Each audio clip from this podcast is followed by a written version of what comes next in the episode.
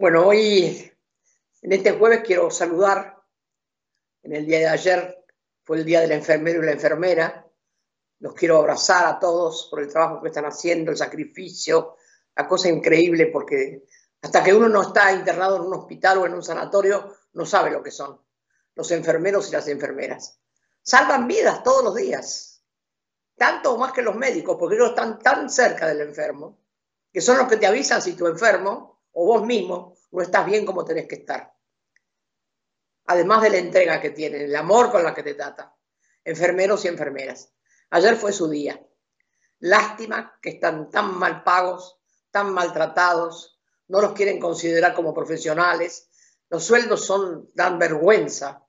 Dan vergüenza estos sueldos, pensar que la carne aumenta todos los días y los que tienen una vaca todos los días tienen el doble para vivir y para ganar y para dejarle herencia a sus hijos, sus nietos y tataranietos, y una persona que está salvando vidas todos los días ahora, de hace, van a ser dos años, vamos corriendo ya, hace el segundo año, le, estamos pagando miserias.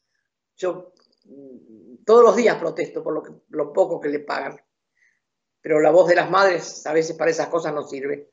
Pero les mando un abrazo enorme, les agradezco. Nunca vamos a terminar de agradecer, el pueblo nunca les va a terminar de agradecer lo que ustedes están haciendo enfermeros y enfermeras por nosotros. Muchas gracias. Y también quiero hablar del conflicto palestino-israelí, israelí-palestino. Cuando tira un, arma, un misil o lo que sea los palestinos, son terroristas. Y cuando Israel tira las bombas, que tira edificios, como tiró el otro día dos edificios, es para defenderse. Ese es el capitalismo. Con los ojos que mira el capitalismo a los pobres, porque el tema ahora es que Israel le quiere seguir sacando territorio a los palestinos.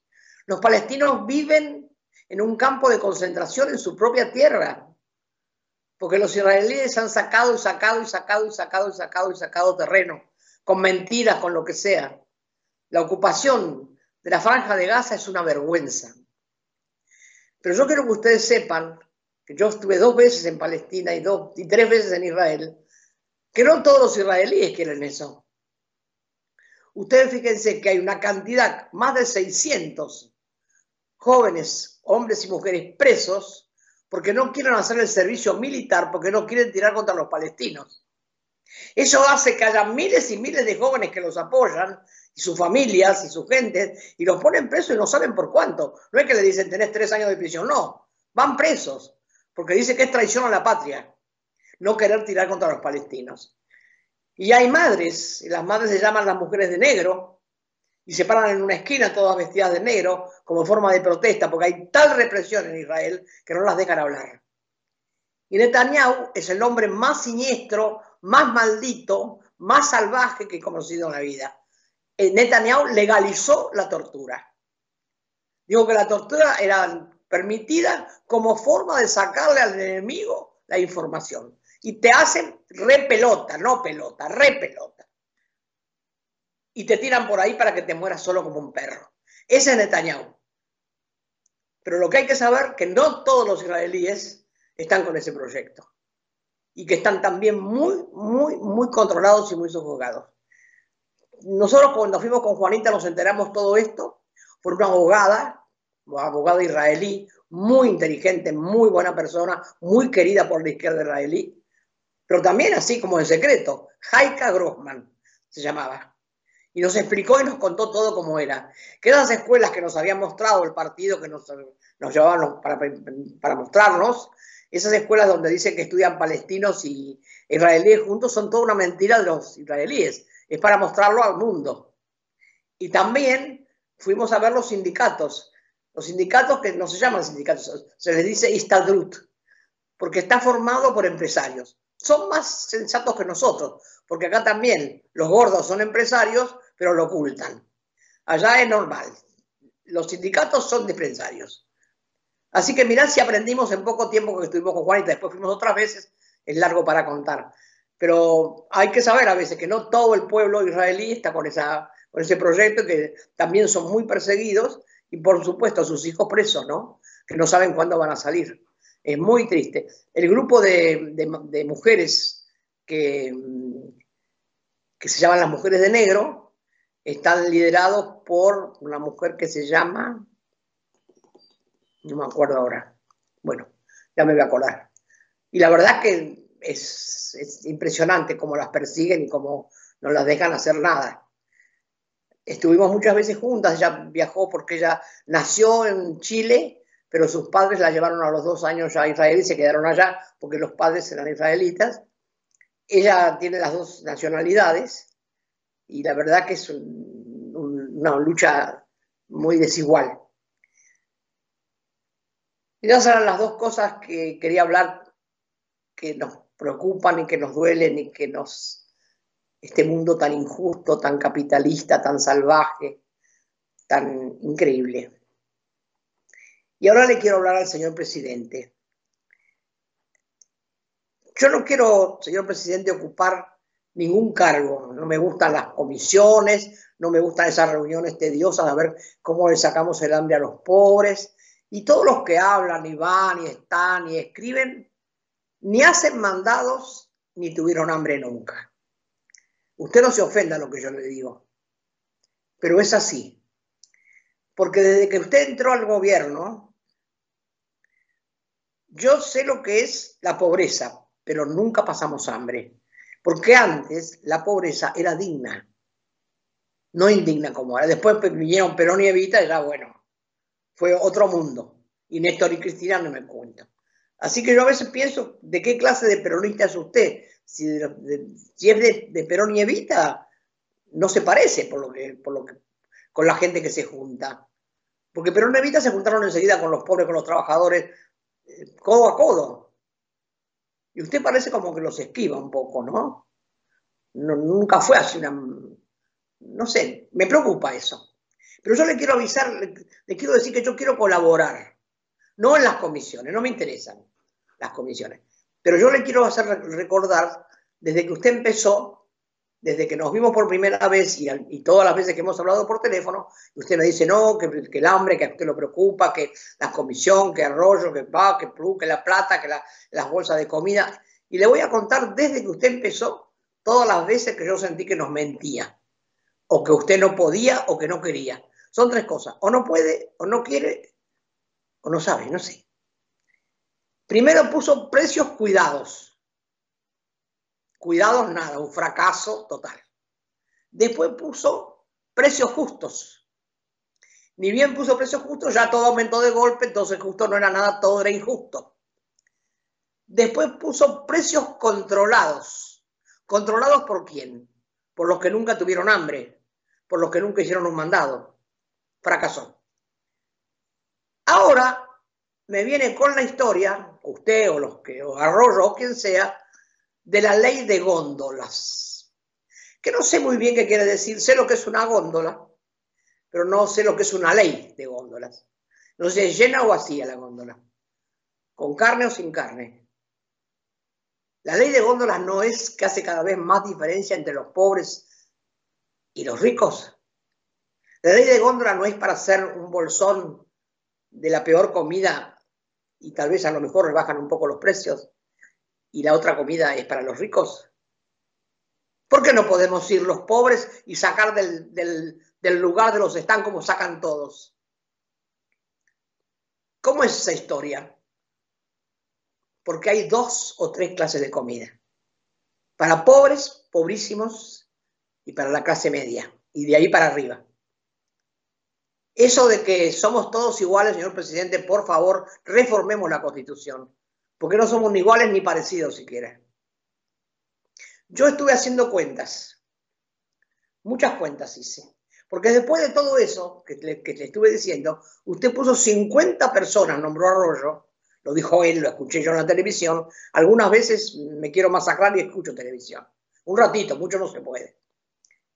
Y Arroyo en la televisión dijo que había nombrado 50 personas para controlar los precios.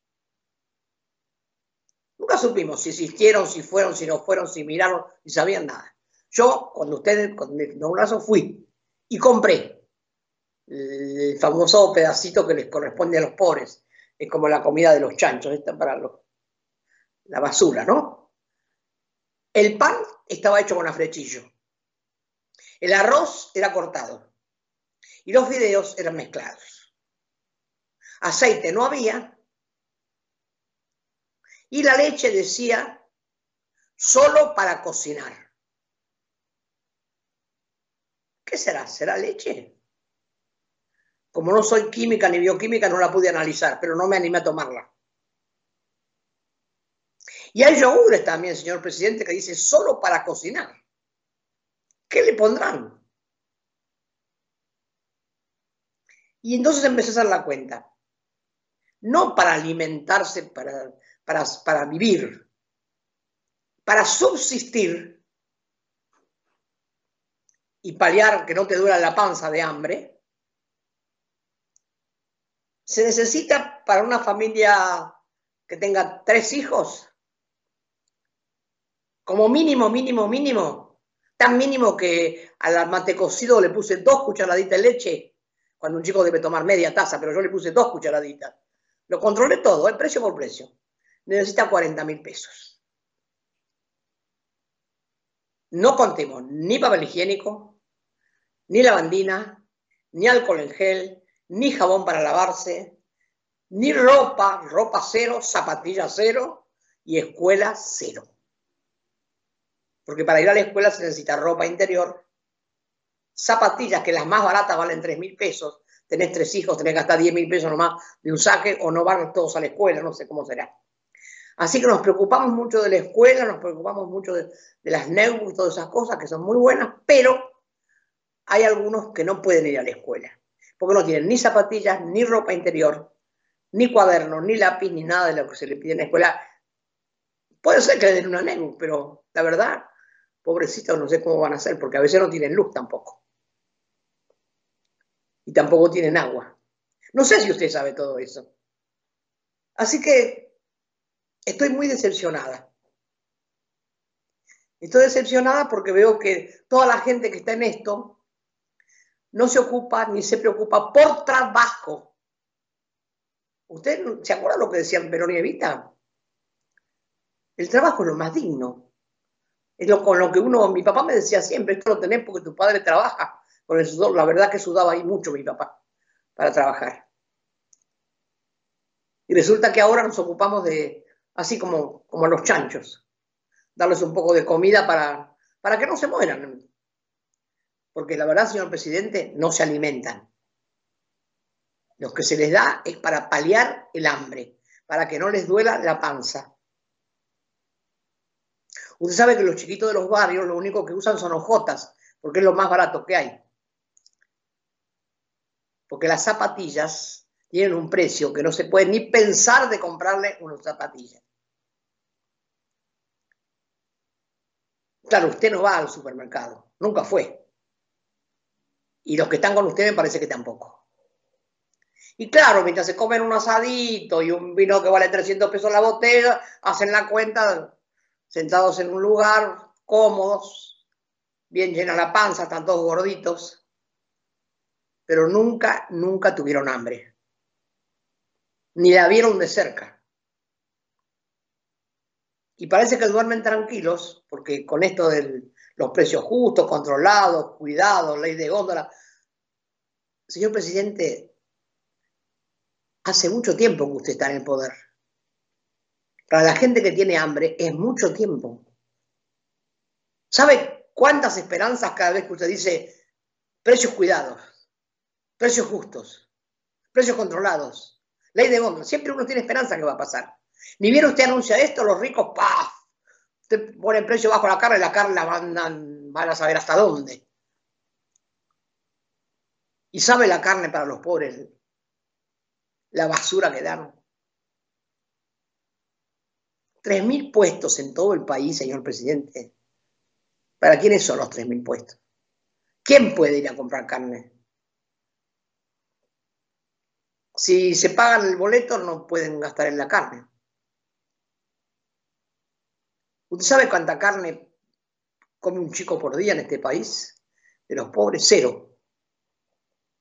Hay que estar tratando de comprar lentejas o cosas que, para suplantarlos que también son muy caras.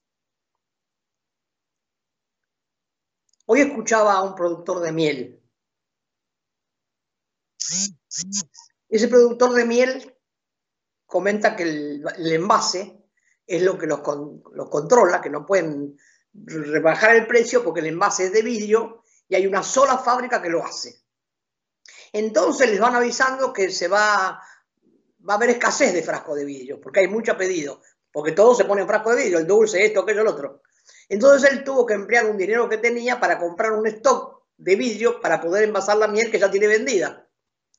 Y hace 32 años, unos primos hermanos de mi marido que hacían, tenían miel, ¿saben lo que les pasaba? Parecido a de ahora. Los poderosos que tenían plata se compraban todos los barriles donde se exportaba la miel. Y si los querían exportar, tenían que pagarle a esa gente lo que ellos le querían cobrar porque si no la miel se derrama y se pierde, porque hay una época para retirarla. No es que la miel la puede recoger cualquier día. Y peor ahora que usted permite todas las fumigaciones habidas y por haber, que no las ha cortado, ni aún con toda la gente que se está muriendo de cáncer, también eso mata a las abejas. Entonces hay una época para recogerla, que hay que hacerlo rápido, y se están muriendo las abejas. Entonces el productor, el pequeño productor, tiene que depender siempre del que tiene mucha plata, por eso el capitalismo nunca es bueno, siempre es salvaje. Porque hace 32 años no pasa como ahora, ahora el envase de vidrio, pero antes se vendía en barriles. La miel se exportaba en barriles y la tenían siempre los mismos señores, que deben ser los mismos que ahora hacen el vidrio. O sea que yo no hablo desde un lugar desconocido. Me ocupo y me preocupo. Porque ¿sabe qué, señor presidente? Yo lo quiero ayudar, porque lo respeto, pero estoy un poco cansada de escucharlo decir que usted quiere payar el hambre, pero me parece que usted no sabe lo que es el hambre. Usted le está dando así como para que no se mueran. Pero estos niños alimentados así no van a poder estudiar y son los que nunca tienen una oportunidad. Ahora han hecho una comisión para los chicos de la calle, las familias de la calle. Hace años que hay familias en la calle.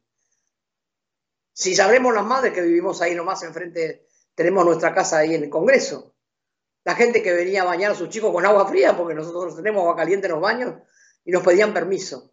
Porque las mamás, aunque duerman en la calle, los quieren tener limpios y prolijos. Pero no van a la escuela ni tienen comida. Hay unos matrimonios que le llevan de comer a la gente de Congreso, solo una vez por día, a la noche. Y mucha de esta gente que usted dice que alimenta, que se ocupa, que le manda 10 mil pesos, 5 mil pesos, 3 mil pesos, 2 mil pesos, todo un montón de puchitos, esa gente, ¿sabe qué, señor presidente? Come una vez por día o dos. Y yo saqué la cuenta, esta que, que le dije, de lo que precisaban, con dos cucharaditas de leche de mate cocido, con un puñadito de arroz así, o de fideos. Y lo demás, bastante agüita, como para que no te dura la panza. Y calculé una manzana para cuatro o cinco personas, para que alguna vez le sientan el gusto a la fruta.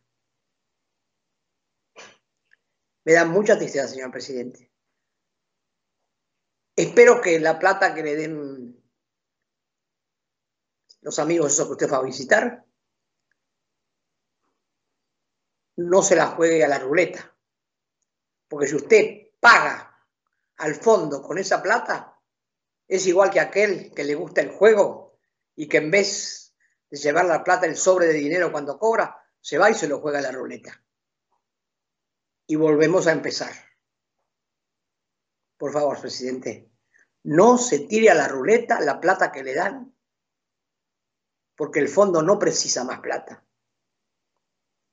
Son demasiado voraces en nuestra patria hay mucho hambre, mucha necesidad y mucho abandono de los que menos tienen. Estoy muy triste, señor presidente. Seguí toda su gira. Me pone contenta que lo reciban. No sé de qué hablan, pero me parece que de nosotros no hablan. Hasta el jueves que viene.